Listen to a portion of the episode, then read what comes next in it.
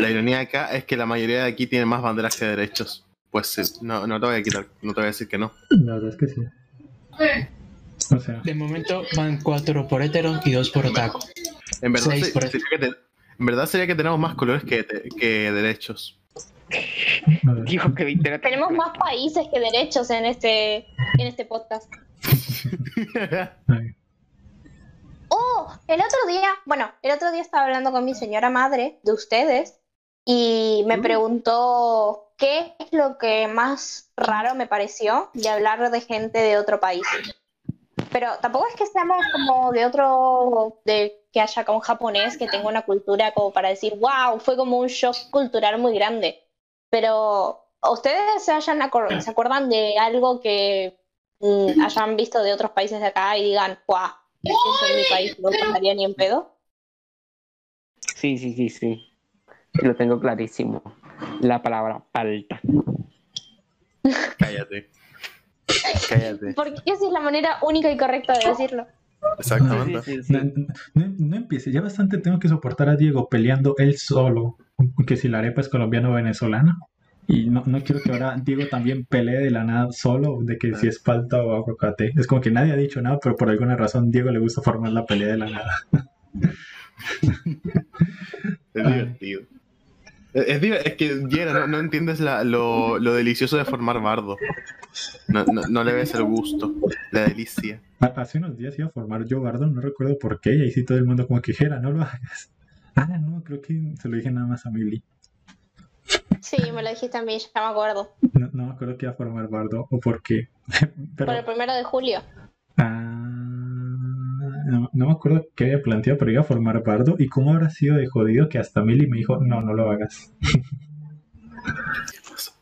¿Qué pasa? Bitch. Primero. Lo que pasa es que llegué a un punto en el que estoy estresada por tantas cosas que armar estrés en Twitter ya me estresa. Antes me divertía, ahora me estresa. Significa que estoy madurando. Welcome a tener ansiedad social. Yeah. O bueno, ansiedad en su efecto. Pensaste que. Pensaste que podrías escapar de tus problemas aquí en Twitter, pero no, soy yo, ansiedad. Las redes sociales en realidad son la causa de mi ansiedad, así que no voy a, a decir nada al respecto. A ver, eh, Nosotros- co- eh, cosa, Milly, ¿tienes los temas que dijeron de, para el podcast? Eh, sí, en realidad eh, solamente nos depositaron un tema, así que si el chat está abierto a depositar otros temas, están completamente invitados. Y eh, el, el tema que nos dejaron y que nos preguntaron es cuál es nuestra opinión sobre el K-pop y también si podemos abordar un poco sobre la industria en general del K-pop. Uh, Uy, perfecto. Déjame pensar que mi, mi de mejor cantantes japoneses. Este es mi momento. Dijeron K-pop, Diego, dijeron K-pop. Dale, No J. Ojalá hablaran de J-pop. J-pop no es lo mismo que K-pop. da, da- dale, Diego. Yo solo necesito la excusa. Yo solamente necesito la excusa y me la acaban de dar. O sea, hablen de su opinión del K-pop y luego yo me, yo me despido. Si no hablas de Boom, Boom of Chicken, te, te mato, Diego. eh, Así de claro lo dejo. A ver, eh, bueno, tenemos ese tema. ¿No habías dicho otro o me lo soñé? ¿No había otro tema? Eh, yo después quiero hablar sobre un par de temas del doblaje. Ah, mm, Mel también nos puso un tema. Ese sí lo leí. No sé si lo Sí. Mm, Ah, bueno. sí. Ah, es verdad, el tema de Bell. Bueno, pero vamos tema por tema. Primero, No, sí, o sea, el- eh, espera, espera, Ah, pero, eh, pero o- o- primero o- no, hay que empezar el directo. Primero hay que iniciar, o sea, tipo, estoy diciendo esto para organizarnos y decirle como que, a ver, gentecita, si quieren, si quieren proponer temas, es un momento en el chat, los vamos a leer. Dentro de unos minutitos iniciamos el podcast y entramos en modo charla y pues no vamos a estar muy pendientes del chat, así que aprovechen ahora. Aquí están hablando de equipo, pero mm, creo que el único que se ha visto equipo conmigo es Tavo. O Guacha. Guacha creo que también te la viste, ¿no? ¿Guacha? No. Mm, puto. Entonces no tengo nadie con quien fanquilar de equipo. La puta madre. Pero, eh, pero el- ya que Davo no está aquí, les voy a dejar el mensaje que dejaría Davo. Vean Kipo. Está bonita, está buena. vean Kipo. Vean Kipo. Está muy bonita. Alguien de tema, Dios recomienda música japonesa. No, nadie ponga ese tema, por favor. Busquen Boom of, of Chicken y Eve. La, No sé. la cueva de Steam tiró alto tema porque hace poco terminé The Old House y creo que ese también es alto tema para hablar. ¿Verdad que no he visto los nuevos capítulos? Ah, Ok, voy a hacer, voy a abrir un anotador. O sea, voy a abrir la conversación de Discord y voy a ir poniendo los temas. Así no nos perdemos durante el podcast. Cuando Sí. quieras empezar, Jera. Listo. A ver, eh, que, ya que tenemos, ya que, ya que vos Ah, un ¿verdad? profesional de esto, que presente Oso. ah, verdad. ¿Oso quieres presentar? ¿Verdad que soy profesional? Maldita sea. Pero si presentas Ah. vamos a tener que pagarle, porque ahora es profesional, ya no es amateur. A ver, siempre me pudieron haber pagado, no sé, yo solo. No, eres estudiante, nadie va a pagar por el No. trabajo de un ¿Quién estudiante. te crees? Te, te vienes aquí y te pagamos con experiencia laboral. Y cruza los dedos. Yera, no. Te estás convirtiendo en lo que juraste destruir. No. Llega, te volviste capitalista. no. Ay, pero bueno. Eh, Oso, ¿presentas tú o Hola. presento yo? Hola. Si presentas, a ver, si presentas, si presentas tú me vas a prometer que no vas a hablar de las vacas. Si van a seguir peleando, lo presento yo. O sea, yo, yo, yo le iba a presentar. Bueno, ya. Bueno, la puta. Gente indecisa. A ver, listos. Eh, guacha, minuto 22, 40, ¿te parece? Anótalo. Hola, sean todos bienvenidos, bienvenidas, bienvenides. Welcome to este podcast tan bonito, tan bello, del episodio número 17 padecemos problemas. Bueno, nosotros no, Davo. Y pues el día de hoy no está. Así que hoy estaré dirigiendo, entre muchas comillas, porque no nos mentamos, este podcast nadie lo dirige, es un caos que va simplemente aconteciendo. Ya. Pero hoy presento yo, así que muy buenas. Estamos aquí con Mili. Hola Mili. Estamos con el oso ese. Hola oso. Hey, ¿qué tal, gente ahorita preciosa, hermosa, guapa? Venos en Twitch, en vivo, putos. Hey, ja. Eso. Estamos con Diego. Hola Dieguito. ¿Qué tal todo? Hola. Este podcast no se puede dirigir porque este podcast es como el agua, fluye. Qué, bon- qué- qué bonita referencia a mi fluidez de género. Listo. Guacha, hola, ¿cómo estás? Es- está, creo. Igual de Sundere que siempre. creo. Creo que tiene más ruido de fondo que presencia. Así que, Exacto. Hola. hola, guachi. Hola. Me alegro saber que sigues aquí con vida. Y bueno, el podcast de hoy va a ser bastante caos, va a ser bastante bizarro, pero por ahora podemos iniciar con los temas. ¿Verdad, Mili? Arre, como si este fuera el primero que fuera así. A ver, a ver, a ver. Es el primero que dirijo yo, así que digamos de que Ay, Entendible. cosita. Em,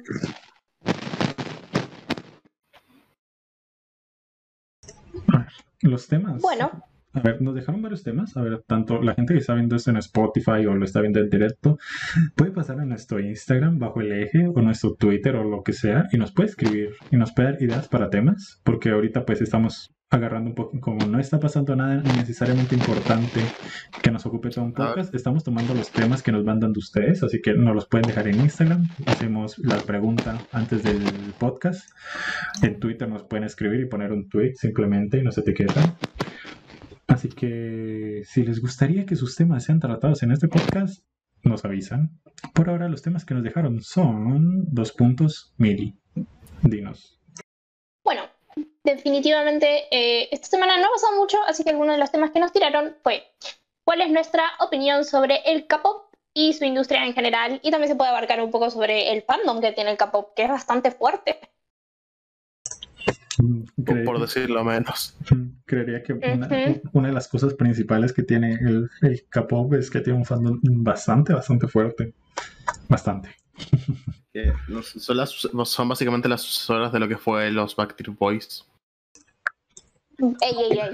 No le faltes la- el respeto a mi religión, los Directioners, que también hicimos lo nuestro en, en Eh, su año. Ah, pero pa- para decirlo aún más antiguo, así como para hacerme intelectual con la gente. Ah, bueno. favor.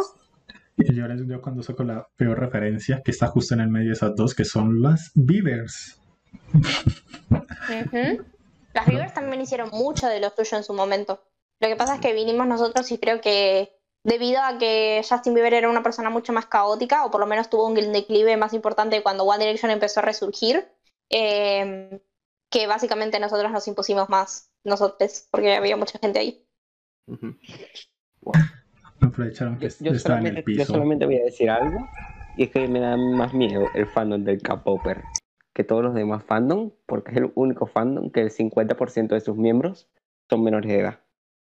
Y nada más por esto, por la posibilidad de que casi estás hablando con un menor de edad, me da más miedo. Mm. A ver, en, en aspectos siquiera- generales, Si, si hacen algo mal, no lo puedes insultar tranquilamente porque puedes decir un momento. Y si es una niña de 14 años, y si la voy a traumar, a ver, es bastante fuerte. Eh, en aspectos generales, el, eh, el K-pop así en, en general me encanta. O sea, la música que hacen es bien, es un conjunto de un montón de cosas que me gusta mucho y además los videos que hacen son las, las mejores cosas que se pueden ver hoy en día en cuanto a producción musical y creo que hicieron un montón y tuvieron un montón de influencia en cómo hoy en día se hacen los videos musicales y en cómo se hacen eh, las campañas de redes sociales, etcétera. O sea, básicamente eh, vinieron a revolucionar un montón de eso. Y además, ¿qué, qué, qué pasa? Es que en verdad, eso se, es que en verdad eso se hacía desde mucho antes, hace tiempo que el- la musical se volvió mucho más visual. Con Sí, los- coincido. los Sí, pero, pero ¿has visto Coincido, las, has pero visto el las capo superproducciones que hacen lo llevó a los otro K-pop? nivel. O lo sea, llevó a otro nivel. Antes los videos musicales, o sea, el Justin Bieber y Coso hacían videos musicales sí que eran como contar una historia, una historia de una chica linda y ah, estoy enamorada de vos, que sí que lo otro. Pero estas vienen acá con sus superproducciones, videos 4K, colores, teoría del color, eh, eh, vestuarios súper bien hechos, eh, ideas conceptuales geniales. O sea, vienen a dar mucho más que simplemente una canción que cuenta una historia eh, a través de un video, sino que acá vienen y te muestran todo un concepto diferente, con coreografía, con música. No sé, me gusta como elevó un poquito el estándar. Sí, y uno de los grandes fuertes que tiene es de que básicamente el K-pop es consciente del fandom que tiene y pues que, no sé, me parece muy genial las superproducciones y en especial las coreografías, tipo, no soy gran consumidor de K-pop, pero le pongo en la media, estoy entre no consumir nada y ser K-popper. Así que con algunas cosas que he visto es increíble cómo se coordinan los movimientos, o sea, te juro que soy incapaz de siquiera hacer acercarme a sus movimientos y ahora que todos los hagan con perfecta coordinación es muy genial. Y también es bonito porque luego eso da paso a que el fandom, las K-popers se dediquen a replicar esos videos, se dediquen a hacer esas mismas coreografías. Y se termina retroalimentando y es Ujú. tan genial en realidad, eso me encanta. Un- dos cosas que le destaco, los videoclips y las coreografías. Uf, le meten tantísimo Ujú. No, Ujú. sí, a nivel de. No, si las coreografías son la puta madre. Eso, sí. Hay una. Ujú. se, se- se dedican a entrenar meses, todo- meses, literalmente meses para. Y se matan, literalmente también, por desgracia, para hacer un video de cuánto, de cuatro minutos, a lo mucho, que duran, duran sus canciones, como en general. No sé, eso es una locura. A mí me encanta, sí. Y también, em, o sea, antes sí, eh, en la época de One Direction, Justin Bieber, etcétera, había mucho del tema de romper récords, de que cada vez que salía un video tenía que ser mínimamente el más visto y llegar a tendencias y romper el, el del anterior. Pero eh, las K-popers vinieron acá y literalmente dijeron, a ver, a ver, a ver, ¿qué es esto? Tenemos que darle un billón de visitas para que sea el video más visto de todo YouTube. Bueno, nos ponemos de acuerdo, hacemos eh, visitas, eh, tenemos que darle F5 a la página, tenemos que hacer esto, esto y esto para que cuenten, vamos a hacer tendencia a esto. Literalmente son una, bueno, justamente una army que va y boom, te revoluciona todo lo que haga falta para que, para que, para que se cumpla y se valore a los artistas. Y en parte eso también es algo súper reconocible. Es un poco creepy, pero es reconocible. En verdad, yo creo que esto es más. Eh, es un poco un arma de doble filo, porque por un Exacto. lado, es verdad que eh, expones un montón como el tema y es bastante bonito. De repente te encuentras canciones súper buenas por estas cosas, pero al mismo tiempo eh, se han ganado por esa misma razón la fama de muy pesadas las K-Poppers. De, de, repente en un tema de que nada que ver una fancam o una canción que nada que ver, el spam el spam es una animalada lo que hacen en, en términos de spam y cómo re- suben su, sus eh, resumen, cómo reven los videos como tú decías, y es como que se- yo algunas veces pienso tipo, ¿qué tanto es que sean muchas K-Poppers o es que una vale como por 20? Por lo que, Mm. por todas las cosas que hacen. Y, y me- no sé, tengo como esa duda un poco yo. Aunque mí- independientemente de, de que si fuera una u otra, sigan siendo muchísimas K-Poppers las que, hay, las que hay hoy en día. A mí me pasa eso que pienso, ajá, agarran y hacen que el video tenga 20 millones de visitas, pero ¿qué tan válido es esas 20 millones de visitas? Porque solo están demostrando que 20 millones de visitas en, en redes sociales lo pueden hacer un millón de personas si están coordinadas.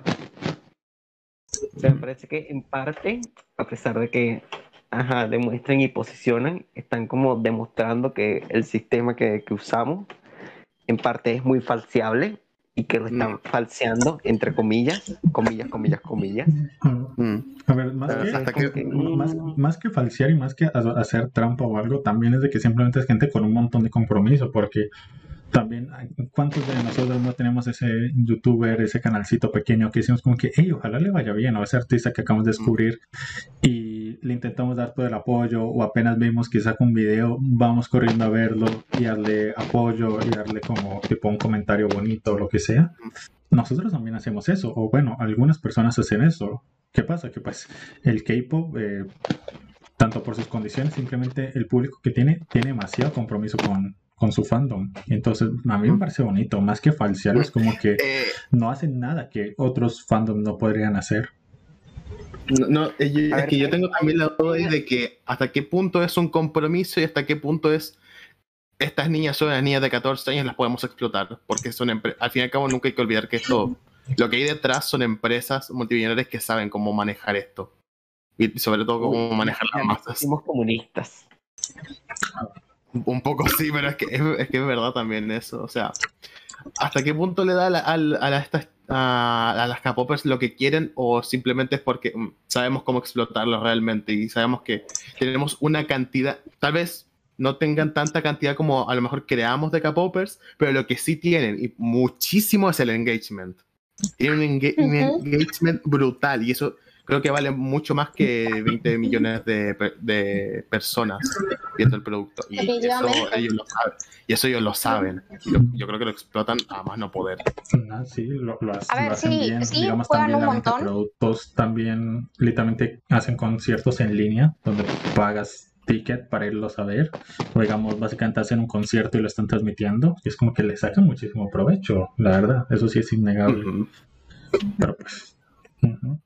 Igual eso no es nada nuevo, o sea, cualquier artista, em, o sea, siempre va a estar eso de que el artista te va a hacer intentar sentir bien y en realidad es una persona haciendo canciones que están escritas por otras personas o quizás por ellos mismos, pero en el sentido de que te hacen sentir como ese confort de, oh, está pasando por un montón de cosas, oh, wow, son, o son rebeldes, o son incomprendidos, o son eh, gente que cualquiera, o hablan sobre cosas que cualquier adolescente se sentiría identificado y obviamente juegan un montón para que es, eh, su fandom se siente identificado con ellos y por ende le, le pretendan como devolverles la felicidad que ellos le dan. Y juega, todo, todos los artistas juegan con eso y todas las empresas saben y hacen ese juego siempre. No, o sea, no, nadie reinventa la rueda, simplemente que esta gente lo explota a un nive- a otro nivel.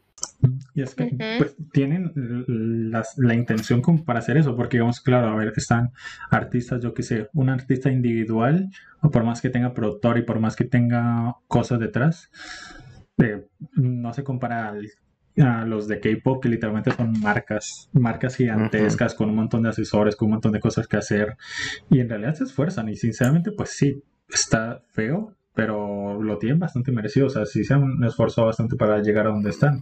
Lo único que sí me preocupa más, que Mm. quizás es un tema que no podamos hablar acá, eh, porque pues yo no lo conozco, soy consciente que existe, pero no sé del todo que hay mucha sobreexplotación de, es de los artistas en el K-pop, porque Sí. también muchos Sí. son menores y demás. Entonces, uff, también tema delicado. Entonces, como que más que sobre, si sobreexplota o no, si se aprovecha de su público, hay que también criticar el hecho de que se aproveche su, de, digamos, de los artistas. Básicamente, Ujú. acá de Ujú. producir. Y esto Digamos. también hay que dejarlo. muy-. Ah, no, dale ya, termina. Que, es, es aquí que me colocaron de ejemplo dietas absurdas, por ejemplo, y que yo también sé, tipo, no sé mucho, pero digamos, sé que tienen contratos de que hey, no puede tener pareja porque necesita estar concentrado, necesita tener estabilidad emocional, no necesita rutina, una rutina, un horario muy complejo. Entonces, Ah, es complicado. Pero, a ver, una cosa que igual quería como aclarar aquí es que en ningún momento, eh, o al menos no por mi parte, porque cada, aquí cada uno habla como por sí mismo, nadie aquí representa el podcast en sí, eso lo tienen que tener muy claro.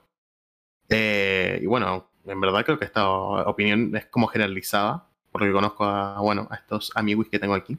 Y es que en ningún momento, eh, si hablamos algo negativo sobre la industria del K-pop, es por tirarle hate a los artistas. Los, los artistas son una víctima más de todo este sistema, en verdad.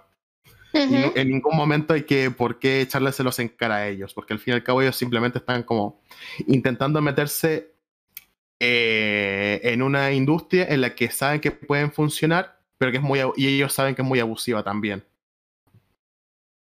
Y bueno, Sí, hay otros que se han metido y hay otros que también se han metido sin saber lo abusiva que era, que eso es lo más jodido también.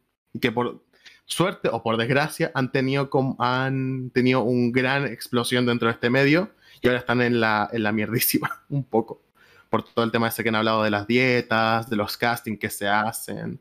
Casting muy horrorosos que literalmente es como de chicas, bueno, al menos el que yo viera de chicas, que eh, se quedan literalmente llorando porque al fin y al cabo ellos lo hacen porque esto es, lo ven como su sueño, así, wow, puedo ser una estrella y tal, y eso es algo de, lo que- estas empresas aprovechan mucho.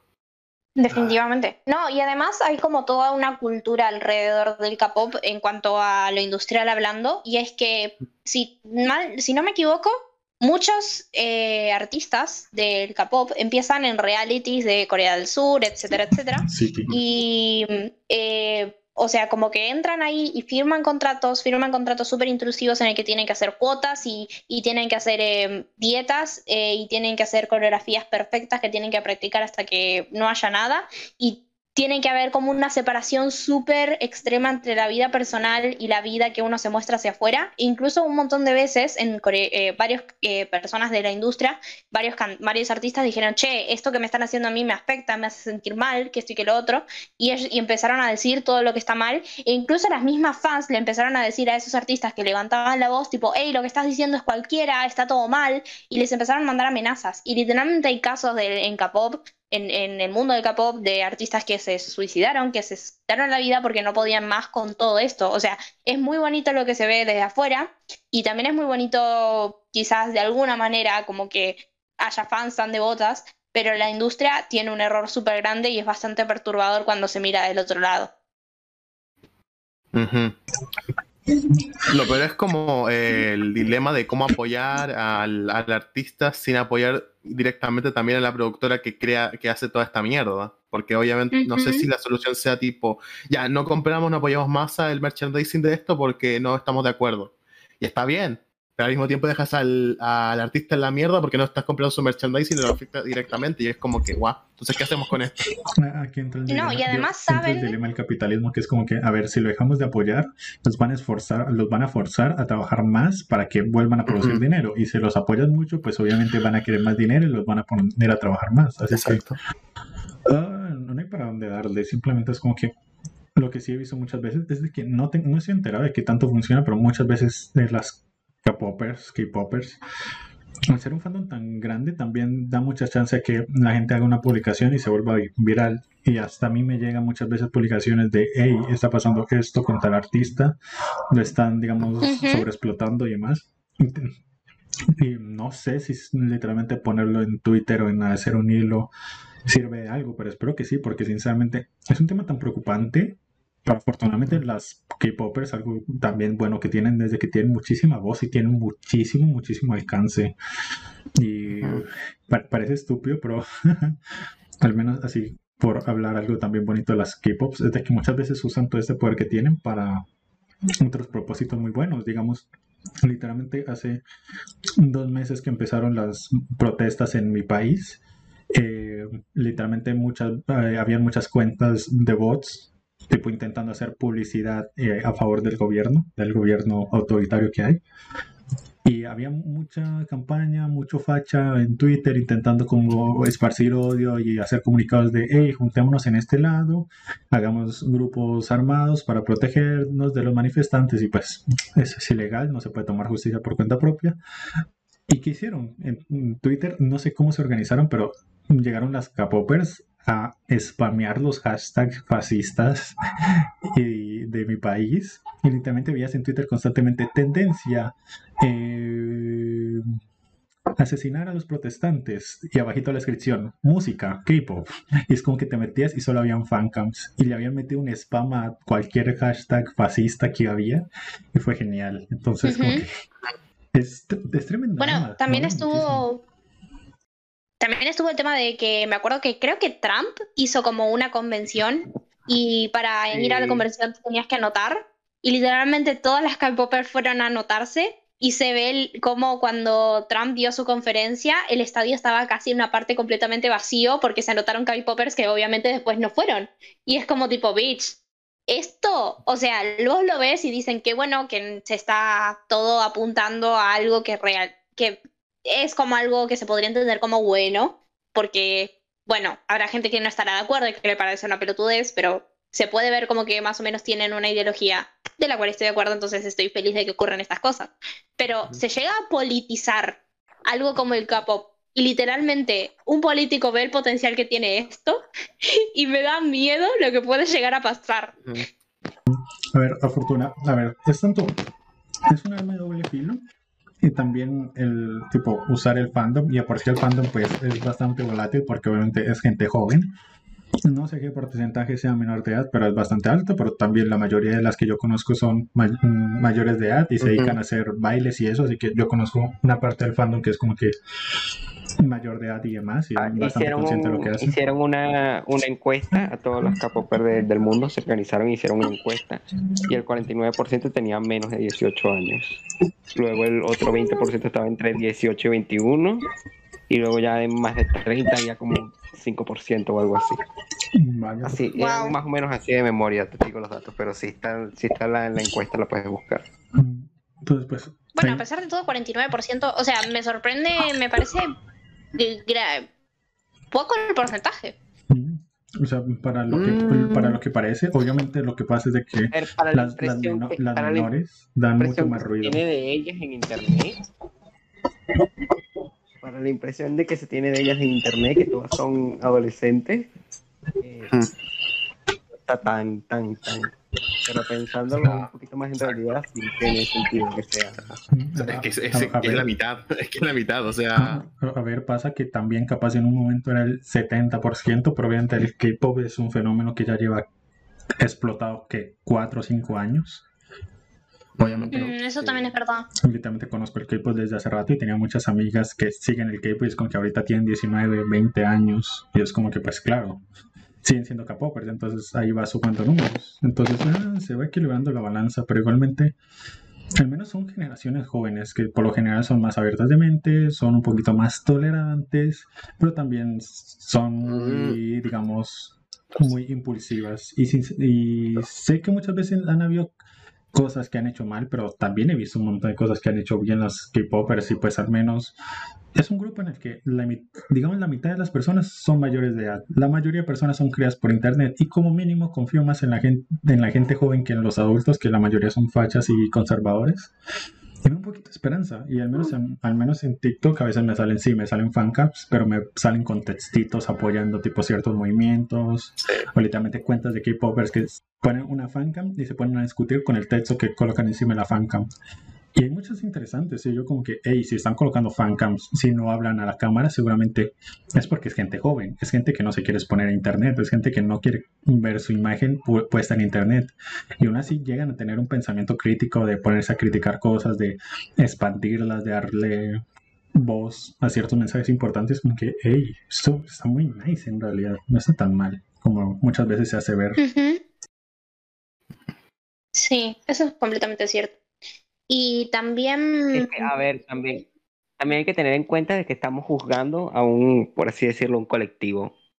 Eh, por mucho de que nos basemos en cosas que sean más o menos opiniones personales, eso no describe de ninguna forma a cualquier persona dentro de ese colectivo. Intentamos, lo que estamos hablando como de un grupo, entre comillas, y de las vibras que dan. O sea, Hablamos puede de ser las perfectamente. experiencias, m- m- más que, o sea, no es Sí. representativo, es más de lo que nos ha llegado a nosotros. Que Claro, no- para la exacto. mayoría de personas será algo malo, pero pues intentamos rescatar más las cosas buenas que las malas, porque obviamente no podemos tirarnos la vida centrando en todo lo malo, porque todos cometemos cagadas. Ah, bueno, a ver, yo no he tenido mala experiencia con Capo, pero, o sea, he visto un, uno que otro fancam en Twitter, pero, ajá, a ver. Yo tampoco puedo decir guau, así como una algo negativo directamente, pero no sé. Algunas veces sí que yo veo como eh, no sé, de repente me meto a cosas y no sé, las encuentro un poco violentas. ¿Qué, qué quieres que te diga? Un poco bastante agresivas. Tipo, cuando, cuando quieren Eh, hablar de, alguna, co- de algunas cosas. O, cua- o cuando hay gente como que habla. O cuando hay gente que habla como un poco de que no, es que a mí no me gusta el K-pop, la verdad.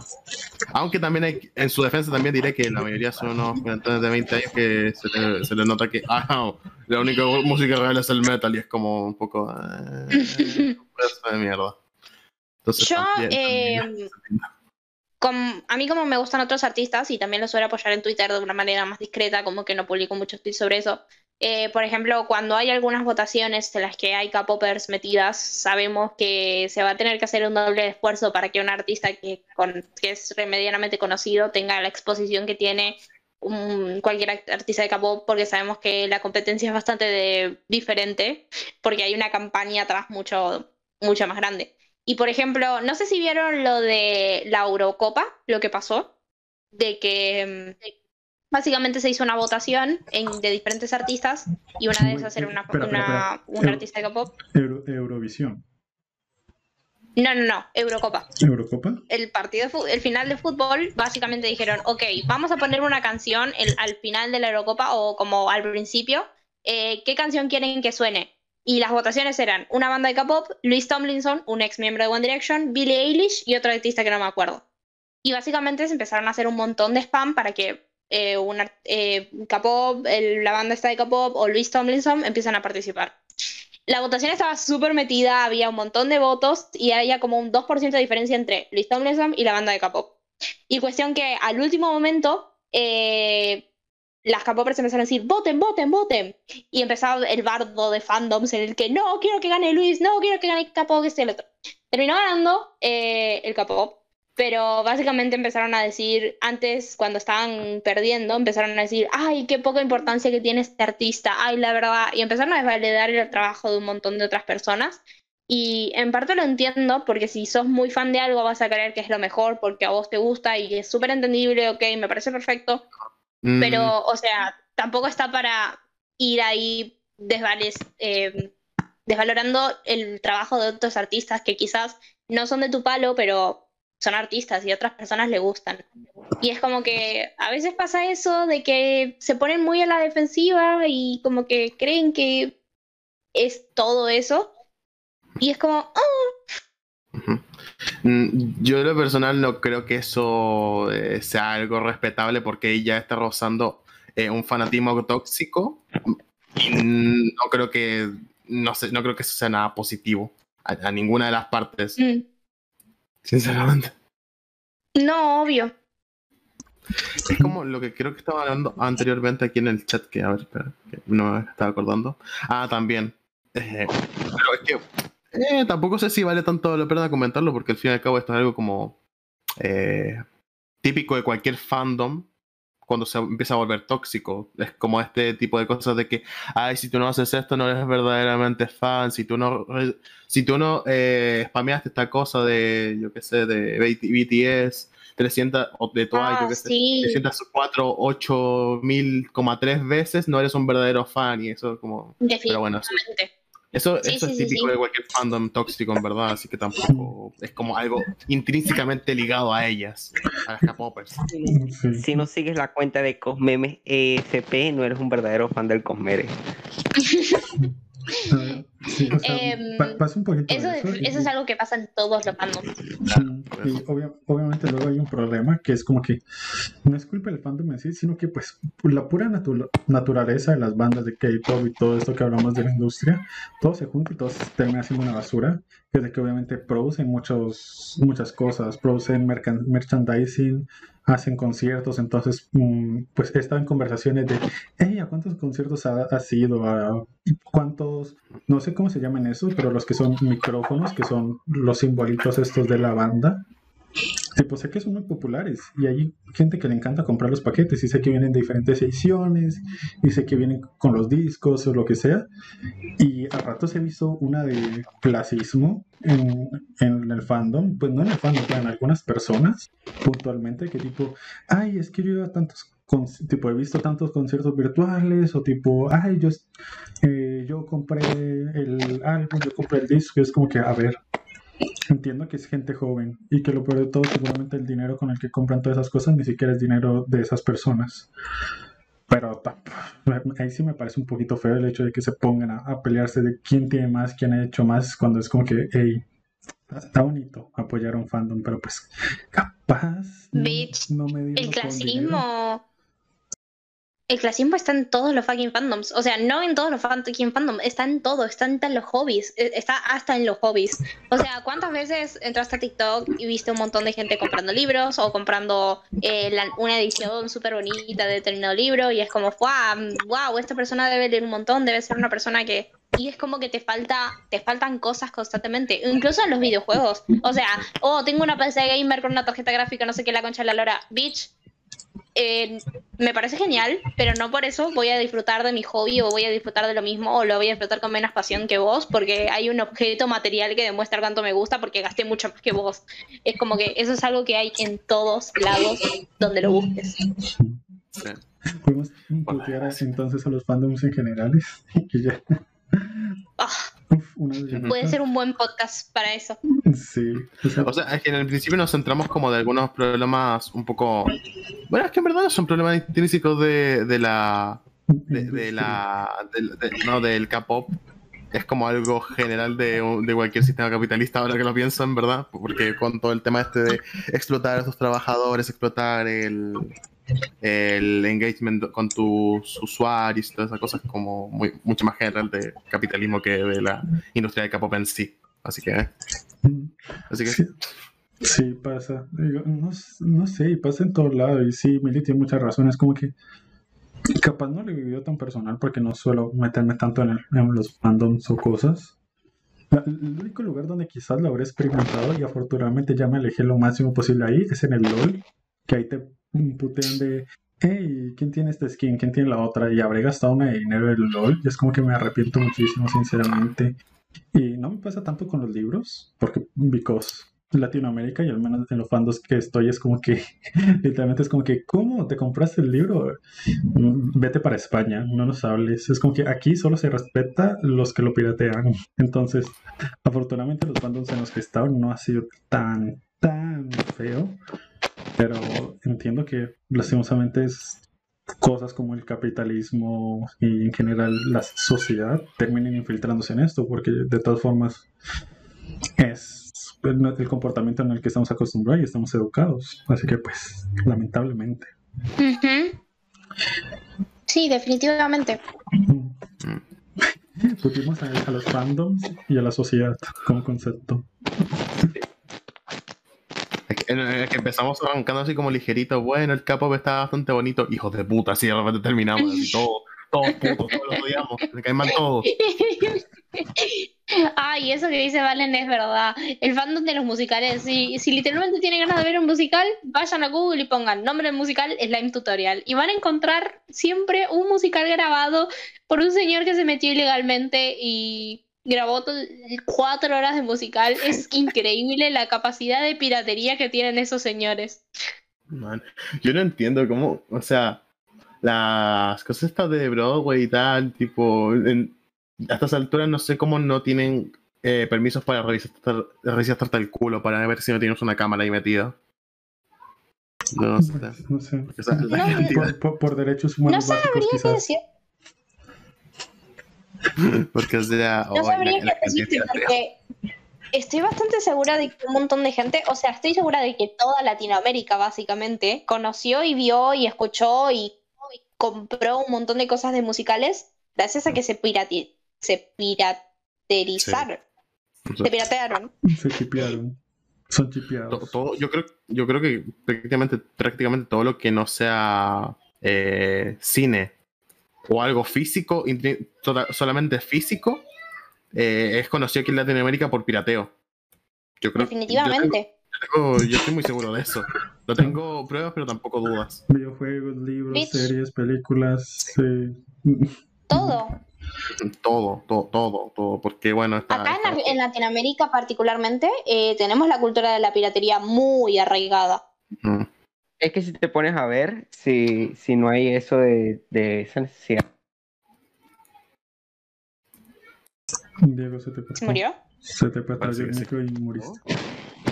Aló, Sí, lo que pasa es que aquí en Latinoamérica también hemos sido, por muy, aunque no sea medio feo decirlo, hemos sido bastante medio copiones.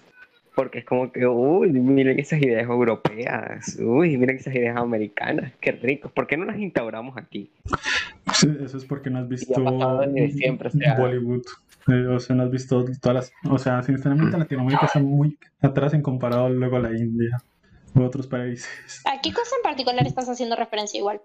O sea, a, a todo, o sea, por ejemplo, la- las revoluciones, vimos la Revolución Francesa, uy, qué rico, nos llegaron los libros con la Revolución Francesa, las copias malas hechas, que las traían ahí en papel mal hecho de los viajes, y empezamos a revender eso aquí como loco.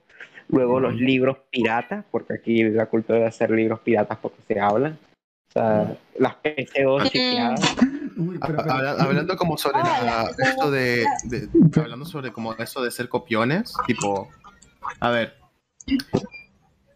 nómbrenme solamente una industria del cine aquí en Latinoamérica que no sea básicamente hacer chistes pedorros, to- to- chistes tontísimos en su mayoría sobre la cultura de su propio país.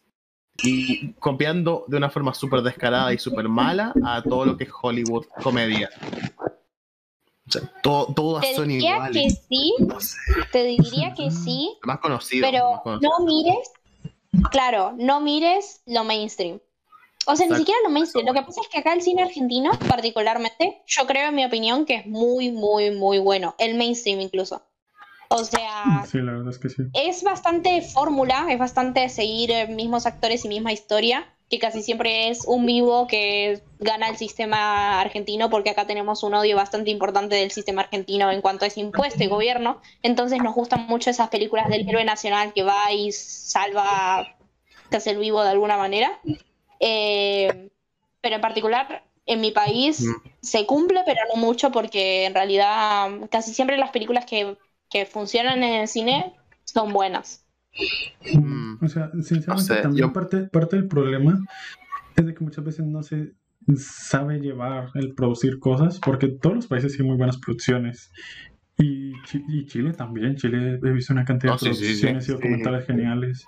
No, si no, no, si no hablo como de. Obviamente hay como cosas que se salvan un montón y Sí. que son súper buenas. Pero tipo, el, ah, ver, hablabas como justamente de eso, del mainstream, como de lo más, lo más que vende. No sé, o sea, lo que iba es de que de haber hay producciones buenas. Lo que pasa es de que obviamente luego está el mainstream, está lo conocido, de que muchas veces, al menos aquí en mi país, es como que no dicen, oh, vamos a producir una película que, va- que vaya a ser buena, vaya a tratar de esto y esto otro. Y vamos a hacer una superproducción. Aquí por lo general es como que, hey, eh, actor eh, famoso, bastante famoso, eh, ven, hacemos una película, no sé, de lo que te plantees. Y pues acá muchas veces eso pasa, que gran, desde, gran parte de las personas que cogen para hacer películas aquí, o al menos los famosos, tienden a ir por el humor por una, eh, una comedia romántica, a lo mucho, que uh, La otra vez me dio una y estuvo decente. Pero pasa más eso, de que no, eh, no se hace una producción pensando en el resultado final, sino pensando en venderla y pues cogen a la gente famosa y pues la gente famosa no tiene ninguna base de eso, entonces va a decir como que, ay, yo quiero una película, una comedia, algo, cualquier cosa, denme este papel. Y pues es gente sin experiencia, así que pues por eso siento que la gran parte son producciones sin calidad. No porque no haya calidad, sino porque el que le dan la voz es al que mueve números, no el que sabe hacer las cosas. Mm. Aquí en Venezuela pasó que se hizo una película que fue bastante mainstream, que es Papita Manitostón. Y me dirán, Diego, ¿qué coño es una película de Papita Manitostón? ¿Una película de hortalizas? No. A ver, aquí, en- aquí en Venezuela nos gusta bastante el béisbol. Aquí, eh, fútbol no, béisbol. ¿En serio? Sí, sí, sí, sí. O sea, somos, Maldito somos imperio. el Japón de Latinoamérica. Maldito imperio yankee, maldito sea. Sí. O sea, sí, ustedes tendrán todas las copas del mundo que quieran, pero nosotros tenemos todas las copas de béisbol. En, en fin, el punto. Eh, aquí es bastante, bastante, bastante lo del béisbol. Y en los partidos de béisbol, cuando van a vender lo- los dulces que se venden, entre comillas, los pasapalitos, los pasapalos, la comida que se vende, se grita papita, maní y tostón, en referencia Ah. a que venden tres cosas, el papita, el maní y el tostón. Y Papita Maní Tostón es una película bastante buena de un tipo que se gana un, un tipo pobre, que se gana un, bastante lo comía Sandler. Este, el Ujú. tipo se gana un premio para ir al, al barco, pero va en barco del, por decirte, el Real Madrid, y él es del Barça. Pero como se ganó, como es un Real Madrid-Barça, dice, bueno, voy a ir al barco, me hago pasar por fan del Real Madrid y veo el partido del Barça. ¿Ok? ¿Qué pasa? Eh, estoy poniéndolo en términos de fútbol aquí todo el mundo es que, ay, Dios mío. No. un equipo y gana para ir al barco, pero del otro equipo y dice, bueno, yo voy porque gana, juega mi equipo también. Y cuando está en el barco se enamora de una tipa del otro equipo. Y los dos son súper fanáticos cada uno de su equipo. Y la película va de eso. Y es muy buena. A ver, es muy buena como, como comedia. Como comedia, es, es lo mejor que se ha hecho en comedia aquí porque, joder, qué buena película. Si, le- si medio sabes al pleito que hay entre magallaneros y, caraque- y caraqueños, es buenísimo.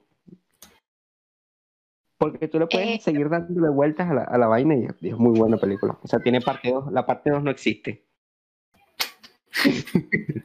Ok, entonces, eh, para Venezuela, para Venezuela como la película más identificativa del país es esa. Sí, o sea, tenemos una viejísima que fue nominada al Oscar, pero olvídalo, esa película no existe. Papita Manito Stone. Ok, ¿y en Colombia y en Chile? ¿Cuáles tienen? No quiero hablar de la mía porque, ay, o sea, mm, oso, di la tuya y luego me quejo de la peor cosa que puede haber parido eh, la farándula colombiana. Ay, pero ¿De películas buenas o películas malas estamos hablando ahora?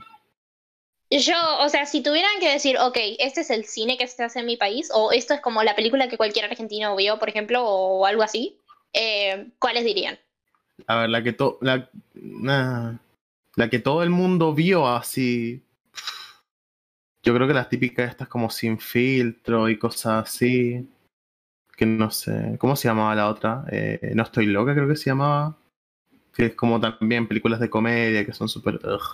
Son muy humor de, de, de- Soy muy humor de tío. Tipo que, ah, un chiste, chiste de que, ah, dijeron garabato, ah, qué gracioso, ah. Oh, eh, puteó a su exnovio. ¡Ja, ¡Qué gracioso! Eh, no sé, muy. Me, lo otro Ah. ya. Lo que yo sí considero que es como ahí bonito, muy, muy bueno, es que es una película que se llama. Al menos. Ahora que pensándolo, tipo. eh, ¿Cuál es la palabra? Muy como eh, de la superficie, la que más me gusta que chilena, que es chilena, es esta de Machuca. Esa, esa película a mí me encanta, me, parece súper bonita. Que básicamente trata como de un chico. De un chico como de población, por así decirlo. Al que por ciertas leyes que se habían estipulado en el tiempo de Allende, eh, lo mandan a una, una eh, escuela privada junto a un otro grupo de ellos que son igual que él. Y básicamente se ve como esa dualidad del, de, oh, la, la, la lucha de clases en los tiempos de Chile de los 70 y tal. Y, y cómo esos dos chicos se van relacionando y se van como viendo como que no hay tantas diferencias. Y de repente ocurre todo el golpe de estado y toda la dictadura y tienen que separarse de nuevo. Y, y empiezan a ver como que se, se están como aumentando aún más estas segregaciones sociales en un momento en el que más o menos se estaban como igualando y es como hay como todo el drama todo el dramón Pero son o no son gays.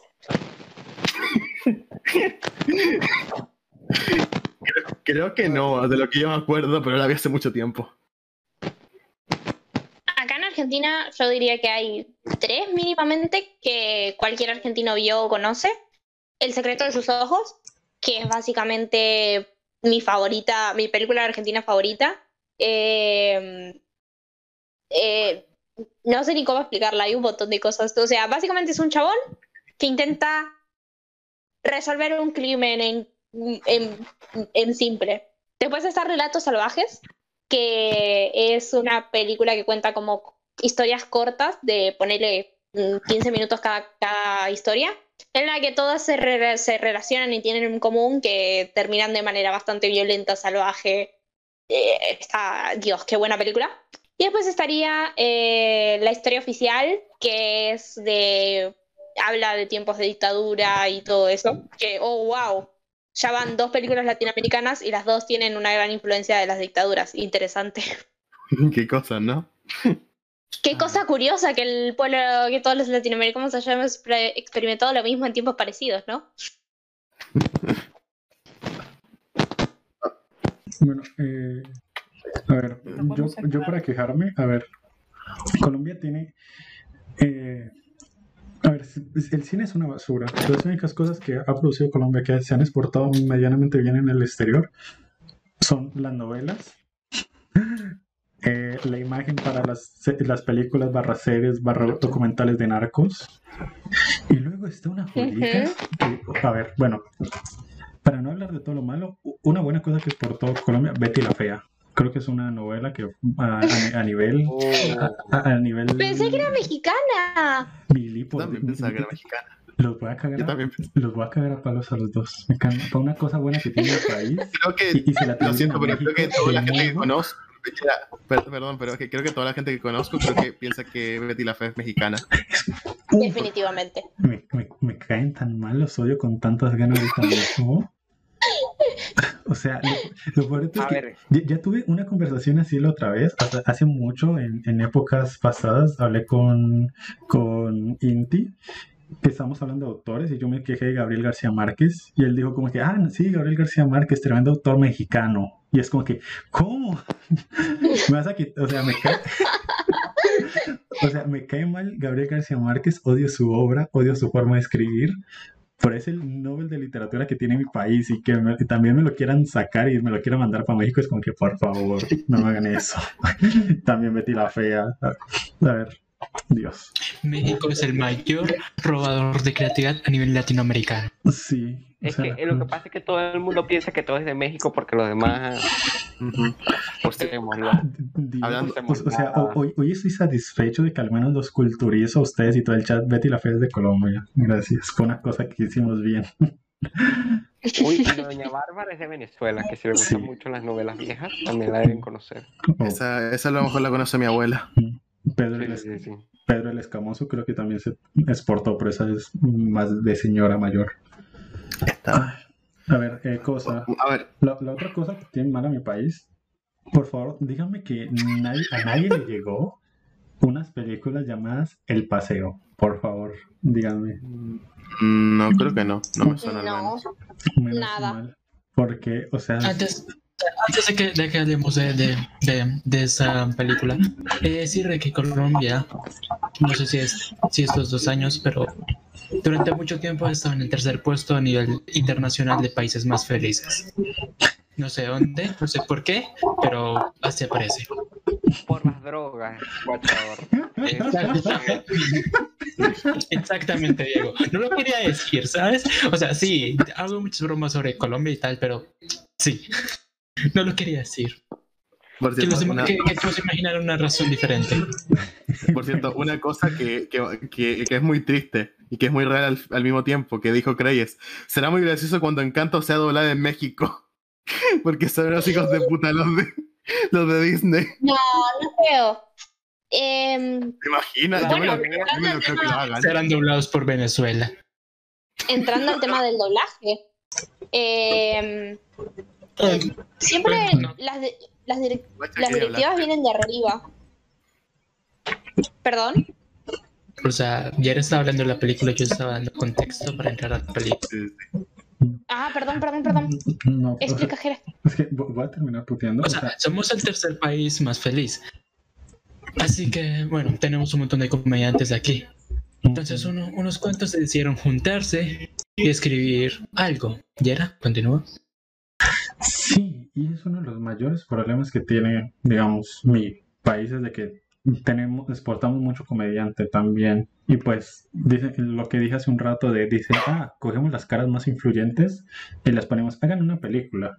Y pues obviamente las caras más influyentes aquí son comediantes. Y pues salen películas muy malas. Y hay un director, bueno, no- es director, eh, guionista, productor, etcétera, llamado Dago García, que ha parido una cantidad de cosas malas y malas con ganas.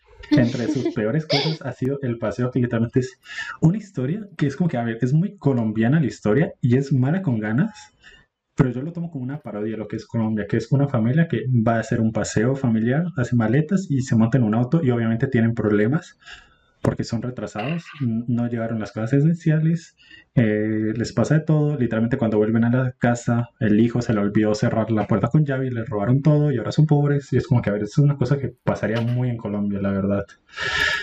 Pero son malas con ganas y también he hecho otra producción que es malísima, que es Reggae Chicken, que es una animación, que es, por favor no la vean, literalmente hay animadores en la época de Newgrounds hacía cosas mejores hechas.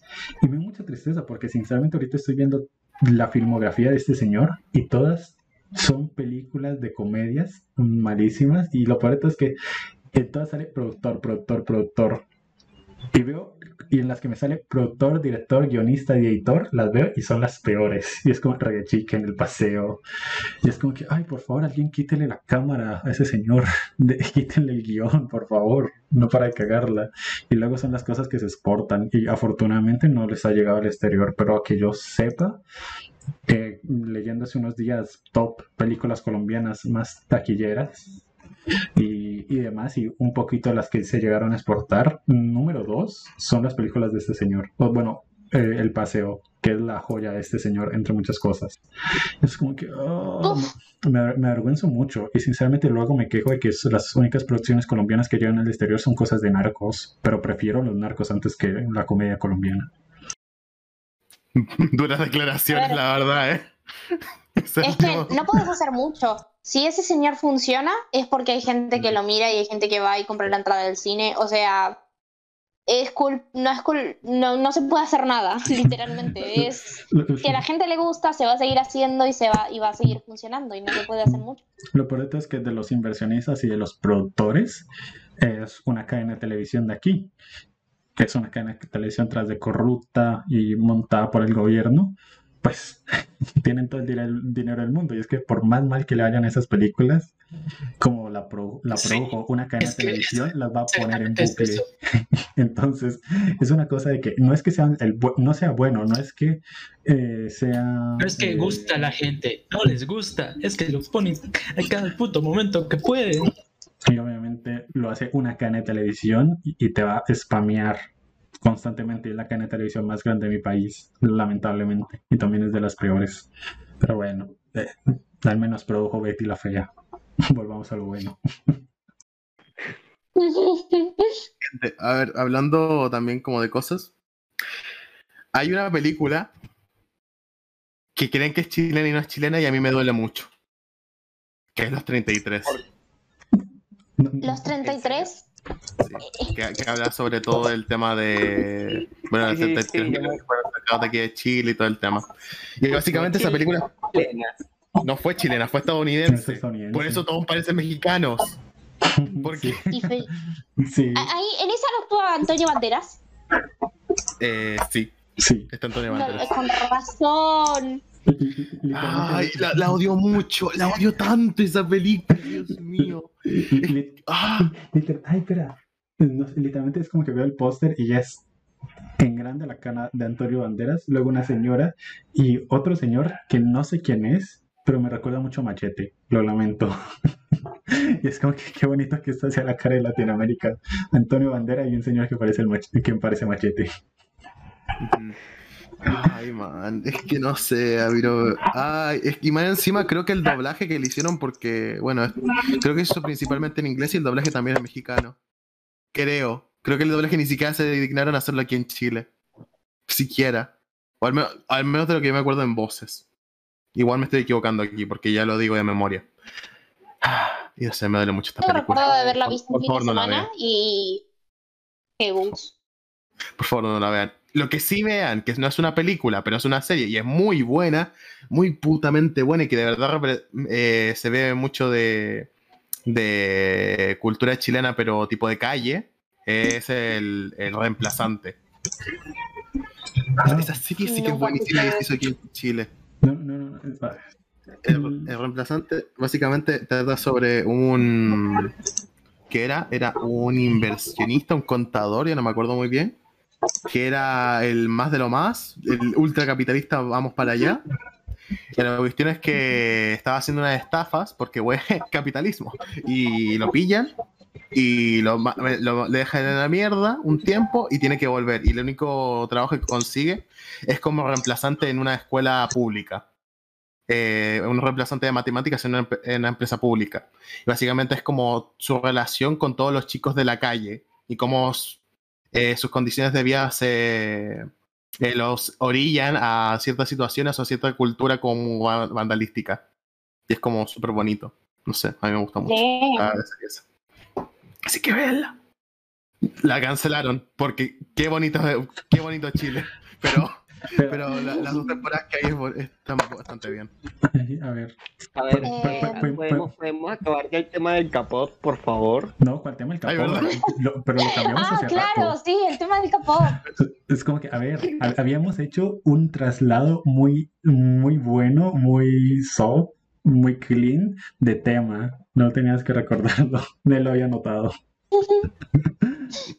Em, Eh, a ver, eh, ya que estamos echándole joyas a producciones chilenas, podemos echarle joyas hasta un rato y hacer 31 segundos de silencio por esa bella obra de 31 minutos.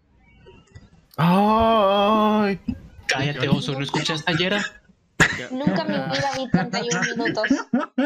Que no, no puedo ir a, no puedo ir a cuando, cuando, cuando dicen 31 minutos, hermano. Es preciosa esa serie. Ay, te quiero. Nunca la vi. Qué buena forma de putear a oso. Me ¿Alguna ¿alguna, vez vieron el, ¿Alguna vez vieron el piloto? Mm, No. Creo que sí. O sea, no sé Porque si es el piloto, pero vi un capítulo que es como que se nota que las, las marionetas. Oh, no, son marionetas. Spoileé. Spoileé la trama. Spoileé el final. Eh, que las marionetas están como hechas de peor calidad. Así que supongo que ese será el piloto. Aunque no lo tengo nada claro. Ay. No, ahora que lo pienso, man, en producciones tipo animadas, Chile ha sido de puta madre. No tengo nada que decir con eso. Tipo series animadas. 31 minutos está animada. No, no, no, pero series como Ah. animadas, niños, cosas así. Tipo, un poco mezclando Ey, para no. no, no pongas esas dos frases en la misma oración, no crees que yo te pegue. Bueno, ya sí, verdad. Bueno, animada. Ah, es que, bueno, es que, es que to- la mayoría que, de las que conozco son para niños, en verdad. Así que. Sí, sí bueno, contenido infantil y animado. Contenido infantil y animado, sí, esa es la frase. Bueno, los, bueno, los pulentos supongo que nunca se lo de Chile, pero también buenísima. Dios mío. Tiene un- A ver, también todo, lo que- todo hay que decirlo, o sea, tiene un CGI que sé que van a querer morir porque es del 2000, pero la, la serie en sí es muy buena. O yo la recuerdo con mucho cariño. Nada más no me el mal CGI y creo que sé cuál es por los clips y por los audios que pasan a, a TikTok. Chicos, pero grande. Pulentos, Ay, pero. Ay, A, a ver, Qué bueno. sí, sí, podemos, uy, hablando de tipo animación y producciones así en nuestro país, una que es muy buena y tipo se la recomiendo, tipo, mm, se las voy a pasar a todos ustedes Pero aún ver, solo para que se escuchen la, la canción. O sea, ahorita no, tipo después del podcast. O sea, que, que ustedes. Que es un orgullo colombiano para mí, que es una serie, pues bueno, fue en producción de un es colombo-española, pero básicamente fue hecha en Colombia. Y que es una serie donde literalmente los personajes no tienen diálogo, a lo antiguo, a lo Pantera Rosa. Eh, la- y la, Oh. le estuvieron transmitiendo durante mucho tiempo, le tenía programación y todo en Cartoon Network. Obviamente estuvo durante unos meses, creo que seis meses, una temporada, y ya luego la quitaron y la pasan aquí en televisión nacional, que es, no sé cómo decir el nombre, porque el nombre tiene sentido, pero dicho en español capaz se confunde, pero es, eh, a ver, la traducción sería como señor trance, pero el hecho es de que en español queda, o sea, le- en inglés, leído el español suena Mr. Trans, o sea, ah, bueno. Ok. Mr. Trans. No quiero bromas al respecto de mi persona. El punto es de que Maldita sea. es una, es una serie mu- muy cute y tiene un temazo, o sea, tiene un señor temazo hecho por un artista colombiano llamado Esteman. O sea, tipo, me gusta mucho el nombre de ese señor. Literalmente se llama este man. Sí, es como que Literalmente. "Ey, Yo ya lo quiero. el artista este, ¿cómo se llama? Ah, Esteman. Y es como Este que, man. sí, Esteman. Es genial. Dios. Y hace una, can- una, una música súper chilling que te juro que voy a buscar cómo hacer directo sin copyright la voy a colocar de fondo porque me escuché el último disco que sacó y toda la música está genial. O sea, te da una paz interior. Y la serie también trata un poquito de eso, de un señor que literalmente es como un adulto en, en la vida contemporánea, que es como que lleno de estrés, lleno de problemas. Es como tomarse los problemas de la forma más relajada posible y tiene una animación hermosa, sinceramente, tipo dibujada. Y no sé, es muy cool. Luego les paso la canción porque tanto la animación como la música de este man es muy buena. Nice. Una cosa. Eh, eh, a ver, Y, y pues llegamos a Cartoon Network. Eso es un gran logro. vaya. Pásame el coso y lo escucho más rato. Va.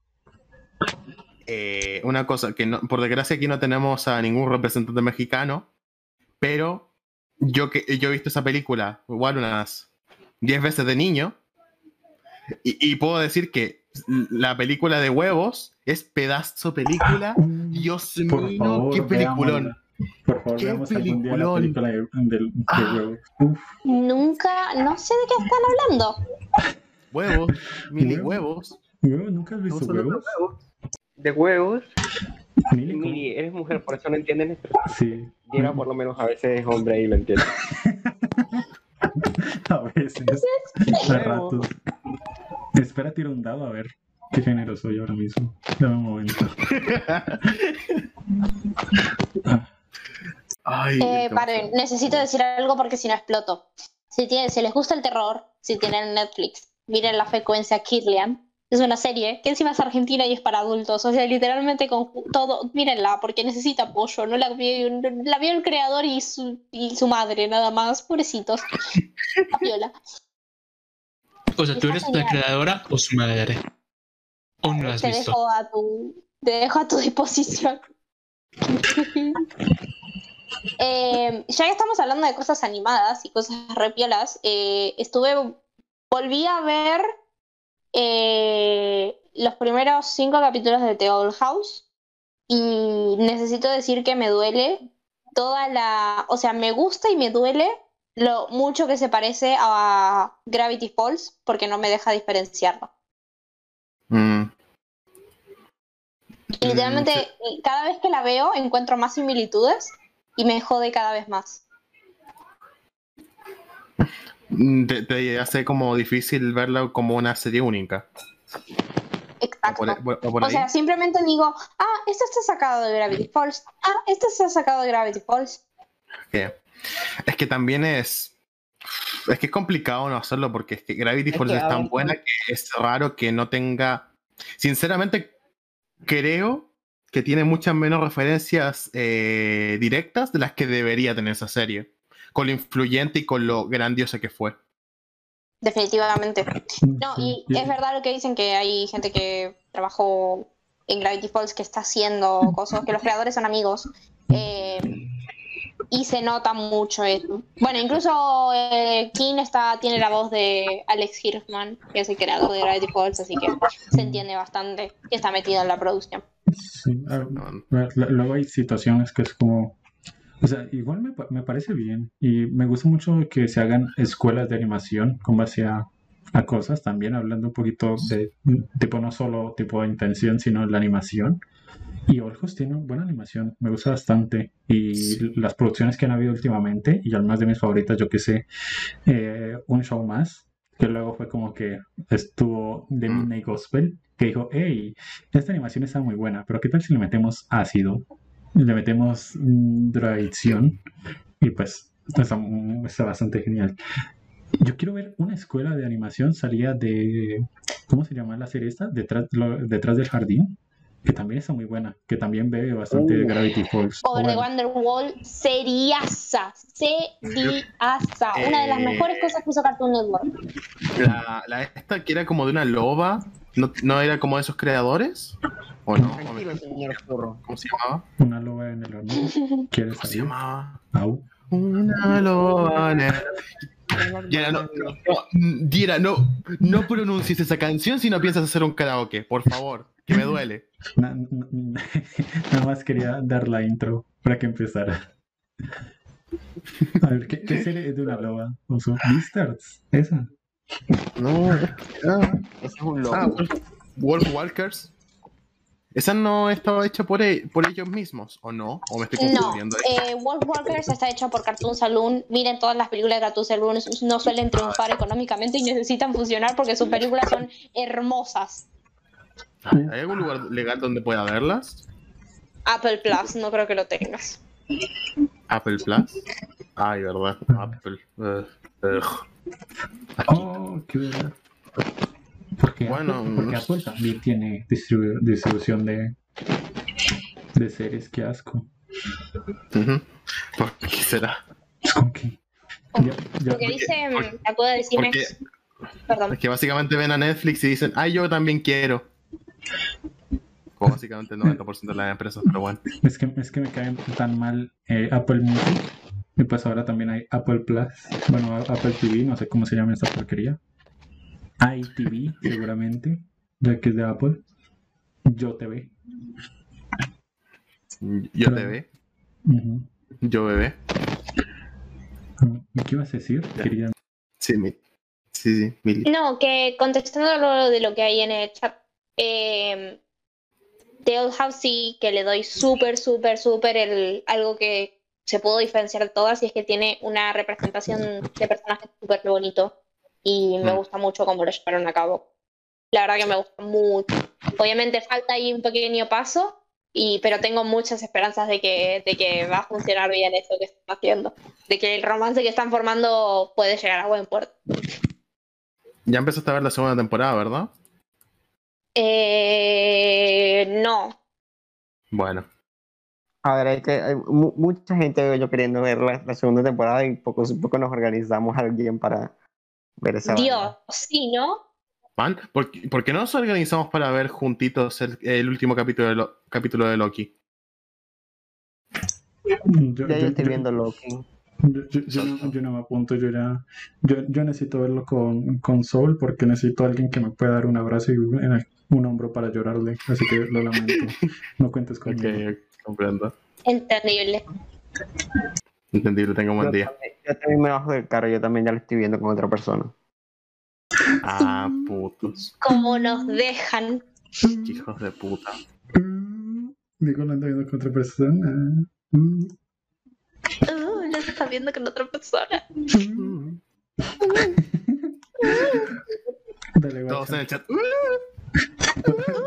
Dale, todos en el chat. Una ola de. Ahora. Eh, eso cuando quieras lo miremos juntos. el Eh, mismo día.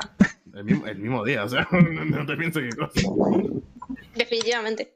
Tenés que avisarme porque yo estoy trabajando y después curso. Pero sí, sí, sí, sí. Lo vamos a ver juntos y vamos a hacer Después, después nos coordinamos, tranqui. Yo también puedo. Claro. Tú Definitivamente. Bueno, pero por horas. Uh, también. En fin. Eh, ¿Podemos dejar de ser trolos un segundo? Eh, no, es mucho pedir. Eh, Jamás. jamás. No cuentes con Podemos hablar del mejor personaje de Loki. Loki. Discusión. Sí, ¿Cuál de todos? ¿Cuál? Loki. Loki, pues con más. Wow, gracias. Obvious. Gray, si, si tú quieres que veamos cositas juntos, solamente, bueno, yo, yo te mando un U y veamos cosas. No sé, yo no tengo ningún problema. Tú solo te invita. A ver, Es que sí, sí, la, sin- la sin escena, ánimo la de- escena de. A ver, pero sin ánimo de tirar spoiler, porque hay gente que no ha visto Loki en el chat, lo sé porque está sobre en el chat y Sí. necesito que vea Loki, porque necesito ver esa serie con ella. Pero a ver, sin, sin, el- sin- sin- ánimo de ¿podemos- spoiler, el mejor personaje es Loki Drilo. Nuevamente. Loki Drilo. Todo el mundo está de acuerdo. Loki Drilo. Podemos hablar sobre lo bonita que está grabada Loki y sobre cómo hacen planos súper bonitos Ay, los planos. del cuerpo de. Loki. Ay, Loki es genial. Podemos Es- hablar del femgaze. po- po- Podemos hablar constantemente como, no sé, las escenas de peleas son las escenas en las que no es Loki estando con gente, como Loki está solo, es como el constante, las poses que hace y se ve tan genial, el cómo se arregla el cabello, el cómo saca la daga y siempre, Y... no sé, es muy genial. Ah, qué bonito cómo se muestran las dragas. O sea, qué bonito cómo eh, me gusta cada vez como que cae al piso, se levanta y no es como que lo hace tipo, oh, soy súper masculino, voy a hacer este movimiento repentino. No, no, no, no. Pone los brazos, mueve el pelo, se levanta y es como, uh, boy. ¿Is this bisexual culture? Es, es mu- es muy genial. O sea, sinceramente, no sé, o sea, hoy, hoy le puedo hacer mil un TikTok que era como los planos de Loki y es genial ese señor. O sea, se- sinceramente ya me caía bien el señor este, me parece un muy buen actor. Me encanta Loki como personaje, me encanta el papel que hace, pero esta serie me enamoró. Lo lamento, pero Loki, my gender fluid icon y my icon. My be icon. Sí, sí, sí, Ay, me- me- definitivamente. Me encanta en el chat. Miren, soy hetero, pero Loki es como que, a ver, he- he- hetero, pero no tanto. A, a Loki, a Loki no Yo sé que hay alguien. Yo sé que hay alguien a que le va a interesar el dato. Loki, el autor de Loki, Tom Hiddleston, hizo un periodrama. Así que lo pueden buscar. Es la, cumbre escar- es la cumbre escarlata. Si tienen ganas de ver a Loki en otro contexto más interesante, miren esa película, que está buena también. No, no, no, no sé qué, qué, qué, qué, qué cosa de hablaste, Mili, no sé, no entendí el nombre, sí. Que Tom Hiddleston hizo un periodrama. Y yo sé que hay Pero- gente a la que le interesan los periodramas porque Yo no sé qué es un me periodo. gustaría que no sentirme tan sola en este mundo. Oso, un drama de época, o sea, un verdadero drama, un dramón. Mejor dicho, en, pa- en palabras técnicas, un dramón. O sea, te juro, no he visto periodramas, pero si me dices que ese actor está en un periodrama, me lo voy a ver. La verdad, me convenciste. Ah, no, no era muy difícil convencerte tampoco, tampoco me dejan cosas. En verdad.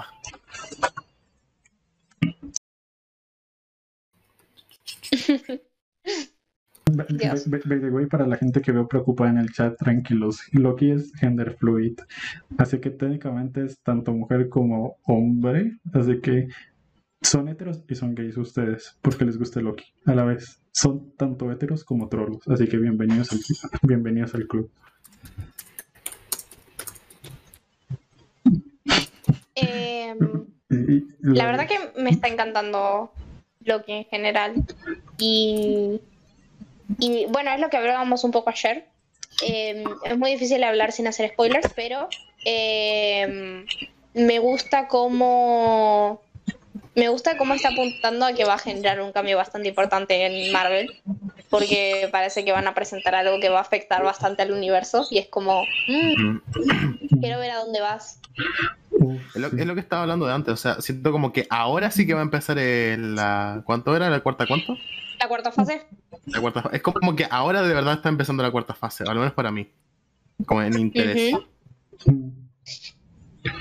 A ver, es que creo que también lo hablamos ayer. WandaVision eh, es mucho quilombo lo que pasó, es alto, es alto dramón, la chabona básicamente hipnotizó a todo un pueblo y después tuvo alta batalla con una bruja, pero lo único que se llevó fue eh, poca estabilidad emocional y un, un libro que parece que va a ser importante y a futuro obviamente va a tener sus consecuencias. Y después Win Falcon and the Winter Soldier presenta una película de dos trolos haciendo cosas de trolos. Ok, no sé muy bien qué consecuencias va a tener a futuro, entendible. Hola. Pero acá... Pero una cosa, eh, eh, Falcom es como de esta serie que, guau, se ve que son trolos o es, es de tipo Star Wars episodio 8 de, oh, wow, estos dos, dos han hecho un montón de chips con ellos dos. Hagamos una- un planeta entero para decirles que no lo son, que no son gays. No, no, no, no, no. O sea, hay muchas dinámicas y, y yo digo que son trolos porque me da gracia decirlo, pero no, no, no son trolos. Dale.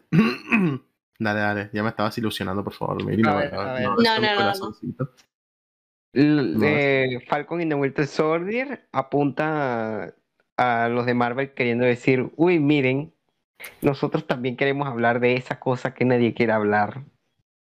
Pero solo un poquito. Solo un poquito, que no Solo se dé cuenta China y lo hablamos, ¿eh? Mientras no se dé cuenta de China, ya hay ningún problema, ¿eh? Pero ahí bajito, bajito. Ay, el otro día me. Ay, el otro día vi eh, la portada de Star Wars de Star Wars 8 eh, para China. Y habían achicado, achicado al, al negro, al tipo este, al actor. Dios. Tenían- lo, tenían, ach- lo tenían como súper chiquito para que no se viera mucho. Y yo, tipo, qué hijos de puta. Es que, es que son unos asquerosos. que- ¡Ah! Pero bueno. Epa, Coro, ti- Coro tiene una noticia importante. Acaban de arrestar a un violín en su ciudad. Pues muy bien. No que sea vi- Espero que violín, lo puedas- pero que lo resten sí. Iba a ser el chiste de violín.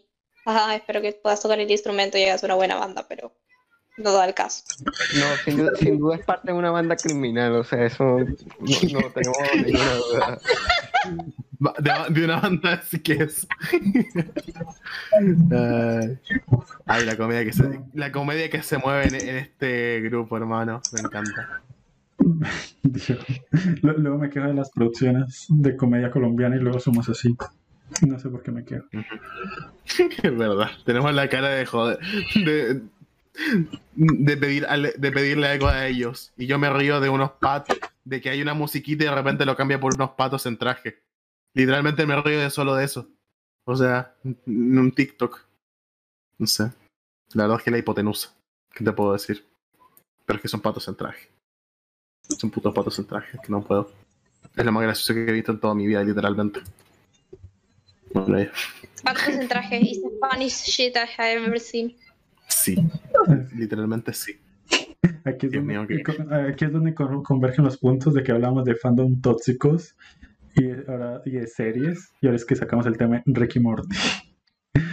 Uf, vamos a hablar de pretenciosos. Podemos hablar de hablar- No, me atacarán a mí. No hablemos de eso. Si le soy sincero, no, no, eh, me acuerdo, vi las primeras dos temporadas así como de golpe y no me acuerdo absolutamente nada de ellas. Pero es que Dame literalmente no me acuerdo de Dios. nada. Pensé que era lo único que le pasó.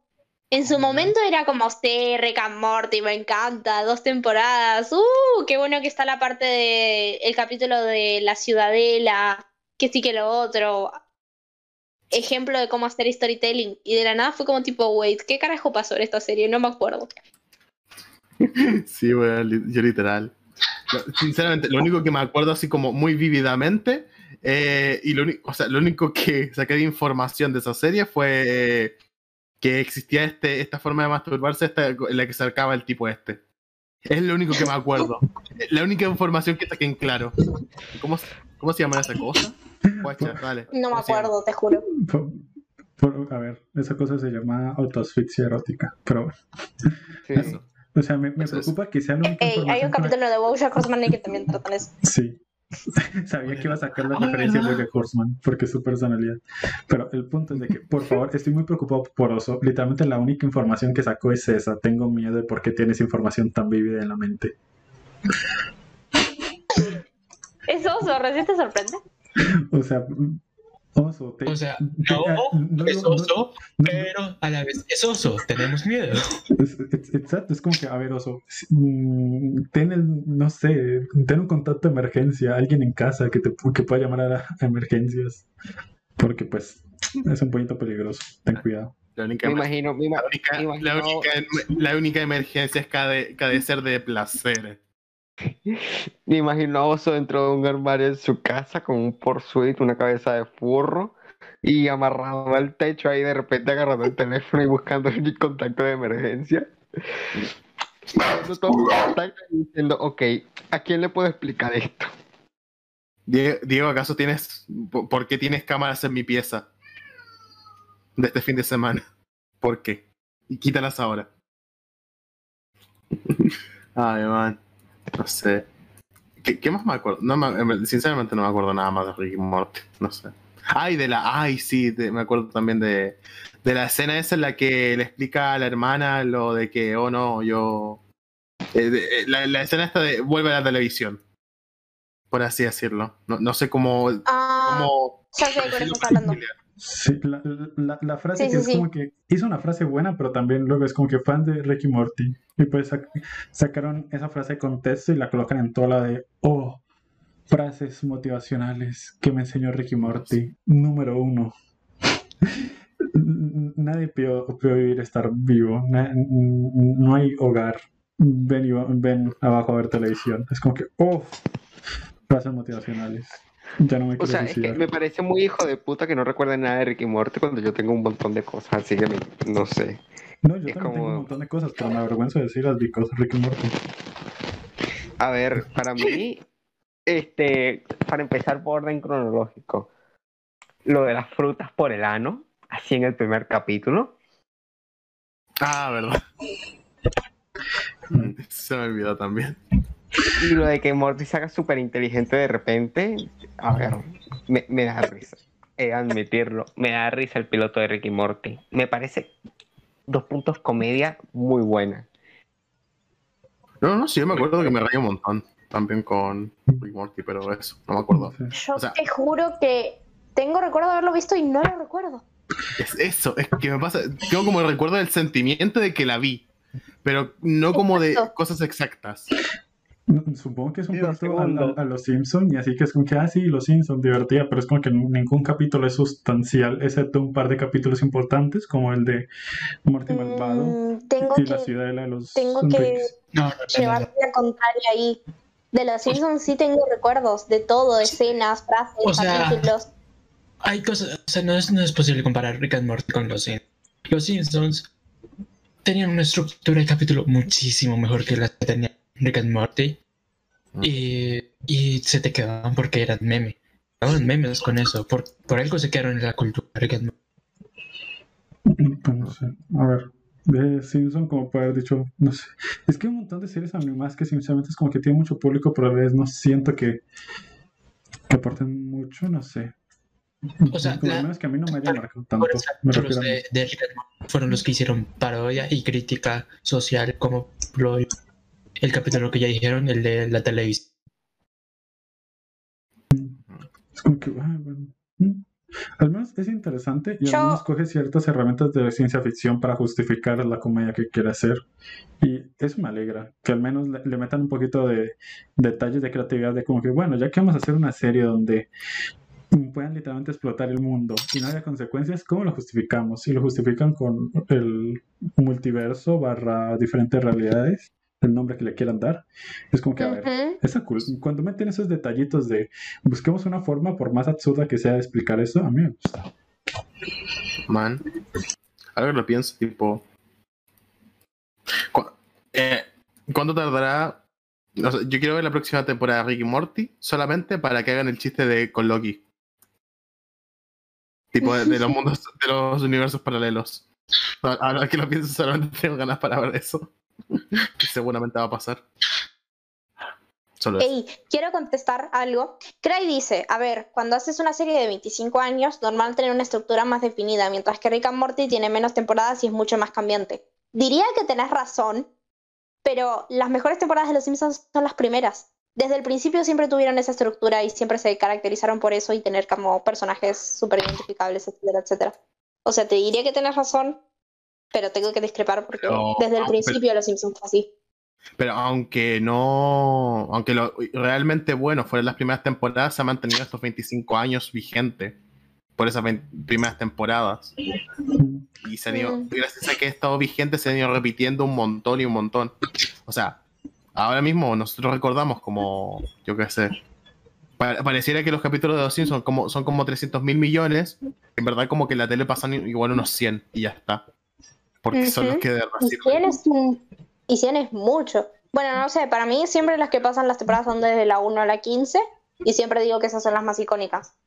Ujú. Es más, creo que el canal de, en el que acá suelen pasar los, los capítulos, el que no es Fox, bueno, Star Plus, bueno, Star, perdón, eh, creo que Chan ni siquiera compra las nuevas temporadas porque literalmente cuando lo ponen baja el rating porque la gente no lo mira.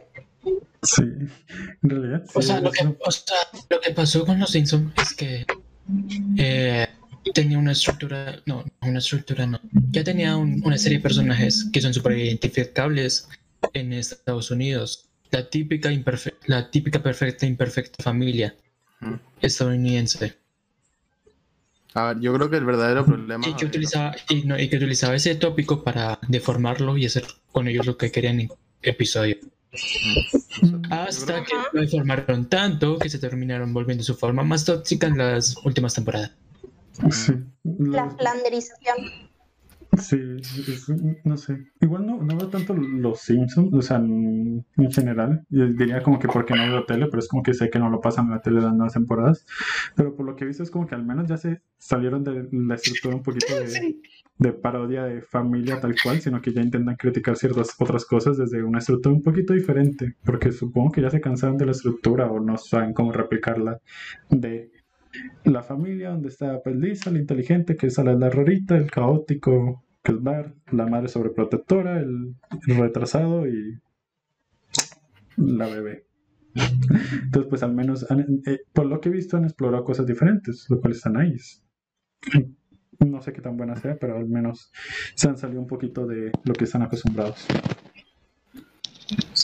Ustedes están hablando como de cosas súper bonitas y yo os iba a decir solamente que mm, eh, los Simpsons yo creo que ha muerto porque Apu se fue de los Simpsons y ya está. Apu Se se va fue de los- Pero, ah, Simpson. pero, pero Apu se fue a los Simpsons porque sinceramente yo no tengo ni idea. O sea, sé que se hizo mucho, No, pero no. no tengo. O sea, o sea, no, no, no sé. Mm, ya. Creo Sino que, creo que los- o sea, los que hicieron los creadores con Apu fue eh, como cuando tú, con un amigo super querido te hace ghosting, pues pues eso Apu. eso, eso. Fue desapareciendo poco a poco. O sea, no, básicamente como que O sea, hicieron, no. un, soft, hicieron un Sí. soft blog por Twitter. Sí, Básicamente, no, tipo. o sea, no, no llegó, no llega a desaparecer del todo, pero tiene muchísima menos aparición Sí, entiendo. Pero igualmente, a ver, eso pasa mucho en las series en realidad. Es como que. El, el, el es que pasa mucho en las series y muchas veces pasa sin que la gente se dé cuenta, pero no es hasta que alguien apunta como que, hey, sacaron a este personaje porque, ay, lo consideran racista y ahora ya no está y la gente pelea. Es como que, dude, ese personaje no está desde hace mucho tiempo y lo sacaron porque ya no causaba gracia, lo sacaron los directivos, nada que por la cultura de la cancelación ni nada. Es como que deja de llorar, simplemente lo sacaron y no te diste cuenta hasta que viste un hilo quejándote. Tu opinión no cuenta. Mm, igual tam- es que es eso, en verdad. ¿Qué tanto importa? Y tampoco es como. A ver, a ver, que lo que quiero decir. en realidad sería tan importante que no estuviera porque el humor ahora no sirve. Han pasado 25 años. No es raro que el humor de Apu ya no sirva en la actualidad y que no lo quieran tener. No O sé. sea, si, si quieres, ab- abro debate y me quejo de, de digamos, eh, cuando sacaron al, no me acuerdo cómo se llama, este, la película de los Looney Tunes, el que era básicamente un francés maloliente, because franceses, que su chiste era acosar a una gata. Es, es como que, dude, esa caricatura no se proyecta en la televisión hace años. Cuando rehicieron dos veces la serie de los Looney Tunes, ni siquiera apareció. O el tipo aparecía como referencia, tipo, ah, hola. Y ya, y es como que a ver el, el- ¿Cómo se llama este? El gallo Claudio. No me acuerdo. Tampoco aparece mucho. Y es como tipo. Y si lo dejamos de ver, es como que, ah, bueno, pues simplemente ya no causa gracia. Pero pues claro, como alguien dijo de, ay, sacaron ese personaje y pues la cultura de la cancelación y tipo, ay, lo sacaron porque hacía apología a la cosa. Es como que, a ver, sí, pero lo sacaron porque en general ya no hace gracia. Y tipo, no esperes que un personaje de hace 20, 30 años siga haciendo gracia, por más que lo intenten revivir. Tommy Jerry tampoco hace la misma gracia que hacía hace muchos años.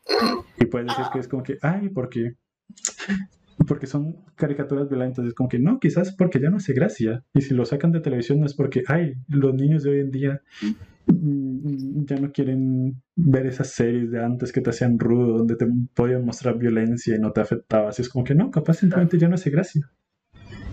O sea, sí, pero es que yo, eh, Tommy Jerry lo veía con mi mamita, así que me duele, pero sí.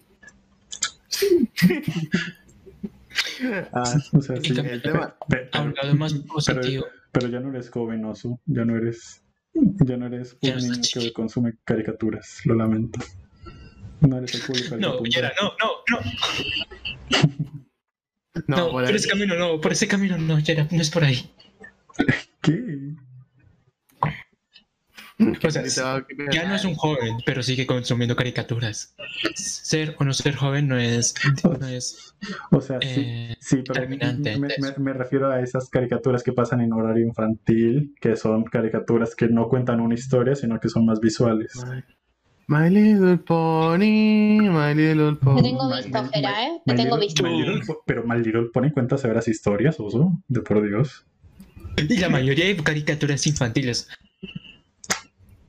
Las caricaturas infantiles suelen tener mejores tramas que las caricaturas para grandes. Muchas No, caricaturas Pero, O sea, Yera, una- espera, una razón por las que las caricaturas infantiles tienen tantas temporadas, sí, porque son infantiles y consumen y se consumen O sea- mucho. También es porque tienen una grandísima historia que hace que, que te acompañe mientras vas creciendo. Vas con una aventura que A es ver, infantil. Pero, pero con yo su- me, yo el maravilloso ver, de espera, espérate, espérate. Es que ustedes me, lo cogen el contexto del que quieran. A ver, y me refería a infantil, yo qué sé, las pistas de Blue. O sea, a eso, no Eh, hora aventura, no no, un no. show más. Me refería a Eh, tipo. estamos hablando de Tommy y Jerry, que sigue, que sigue con la misma línea. No, no, al, no al mismo nivel, pero sigue con la misma línea. De que te acompaña.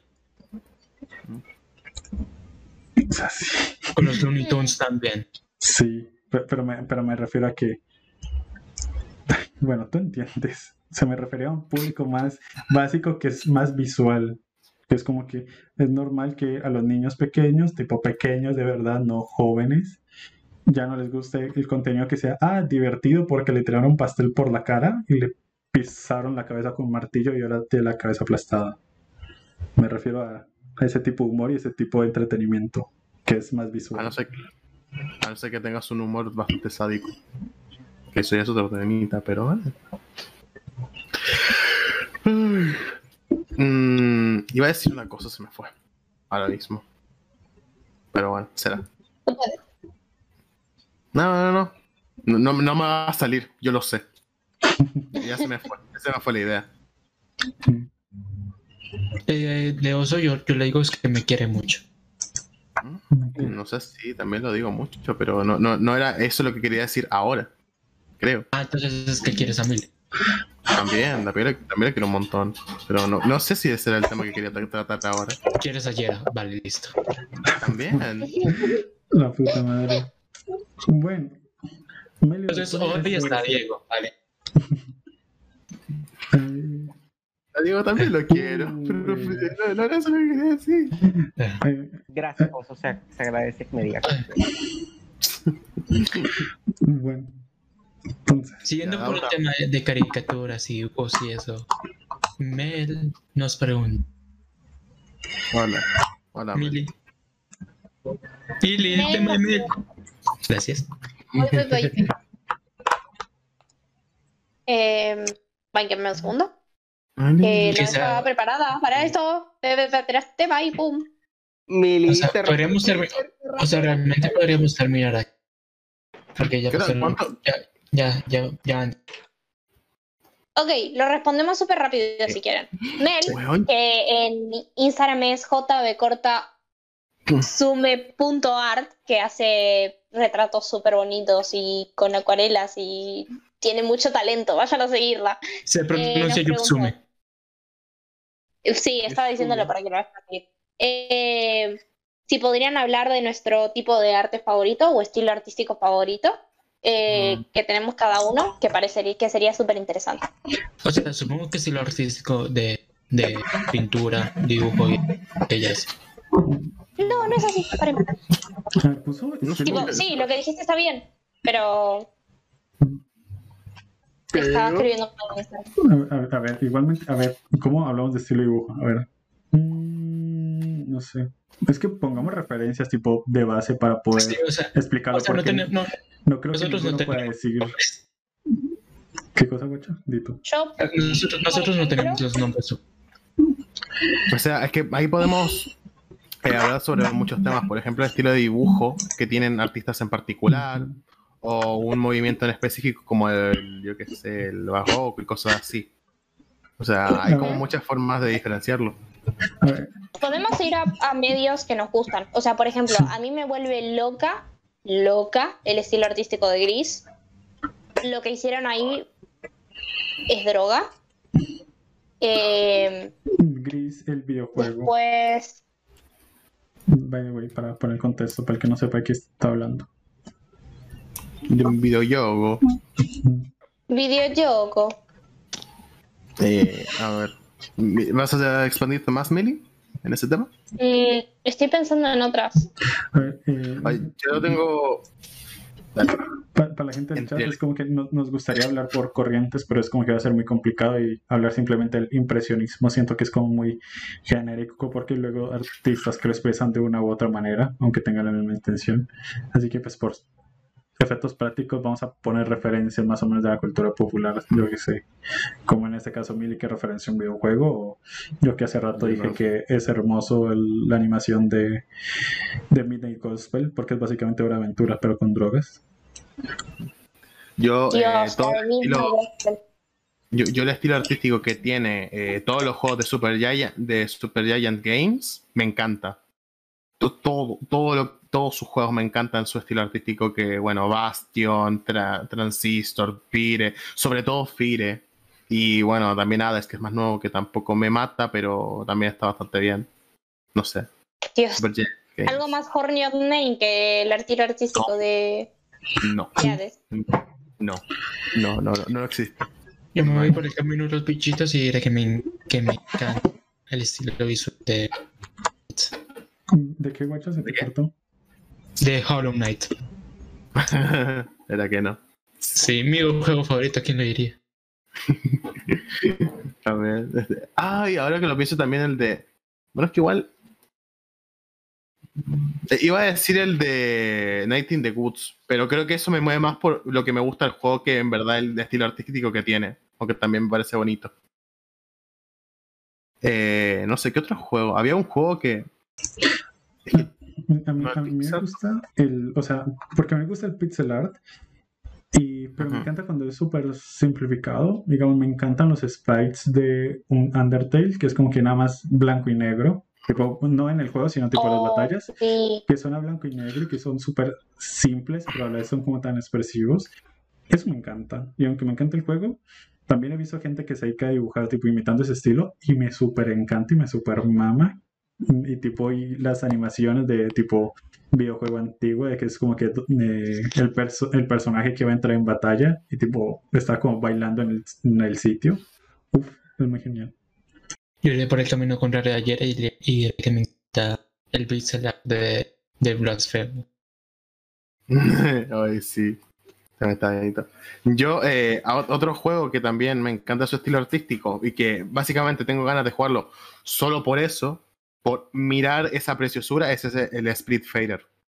Que, oh, sorpresa, es de furros, qué cosas, ¿no? ¿Eh? Qué, qué, qué, qué cosillas. Qué sorpresa, la verdad. Qué sorpresa, la, qué sorpresa. ¿eh? Y no sé, me encanta. Es como, mira, entre. eh, es que no sabría cómo definir como ese estilo artístico, pero ese, el de Spirit Fader y todo lo de Giant Games, definitivamente lo que más me gusta, tipo estéticamente. Tipo, no, no, no hay nada que lo supere que lo piense ahora mismo. Y otra cosa que a mí me gusta mucho también es. ¿Yo? mm, También. Eh, o sea, sé que. eh, es un estilo artístico muy edgy, pero me encanta. El que hace Ari Ibar. Uf, ese señor. Desde que le hicimos la entrevista, literalmente no paro de ver su arte y es como, wow.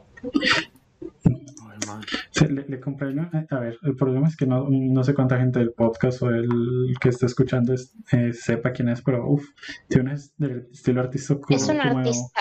Si pueden, síganlo en, en Twitter. Sí. También tiene Instagram y de todo, en verdad, pero wow. A ver, siempre El- mejor el- Twitter. ese- Tu- Twitter es la red social superior, todos estamos de acuerdo, ¿verdad? Ah, sí, nunca me trajo ningún problema. Para, para nada, ahora estoy mucho más adicto a TikTok, para nada. Sí, a ver, Tik- TikTok es genial, pero ¿por qué no interactúas? Porque no, no- a menos de que seas TikToker no tienes voz y solo te dedicas a consumir.